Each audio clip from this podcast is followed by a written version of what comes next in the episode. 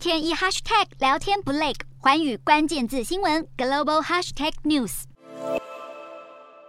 穿着正式服装拍大合照，西非国家领袖在三号齐聚加纳首都阿克拉，召开西非国家经济共同体峰会。开会重点摆在检讨他们对西非三个军事统治国家实施的制裁，而西非国家决议解除对马利的制裁。消息一出，让马利民众非常开心。解除制裁意味着经济将渐渐好转，民众也可以安心与家人回到马利生活。马利在二零二零年八月和二零二一年五月发生政变，开始实施专制统治。在马利军政府公布为期五年的执政计划后，西非经济共同体一月对马利实施贸易和金融禁运，严重打击这个已经因为长达十年的圣战人士叛乱而承受庞大压力的贫穷内陆国家。经过几个月激烈谈判，马利当局六月二十九号批准二零二四年二月举行总统大选。在那之前，二零二三年三月，马利将先就修订后的宪法进行全民公投，并在二零二三年底举行国会议员选举，让西非经济共同体成员国非常满意。但不是所有制裁都被解除，要求马利尽速民主化的西非经济共同体，还是对军事委员会的个别官员冻结账户、限缩金流。但马利过去被邻国封锁的边境将会重启，西非外交官也会陆续返回马利首都巴马科。另外，西非领袖这次开会也要设法让几内亚与布吉纳法索的局势稳定下来。这两国常年来陷入内战、政变与基地组织侵扰的恶性循环，希望透过国际合作改善困境。由于布吉纳法索、几内亚两国也是以类似过渡期的手法维持政权，西非经济共同体便取消经济制裁为筹码，设法让这些国家缩短过渡期，早日举行全面改选。但目前谈判依旧陷入僵局，几内亚政变的军方不愿轻易放手，只有布吉纳法索同意政权转型方案。因此，西非经济共同体对几内亚的制裁恐怕会变得更严厉。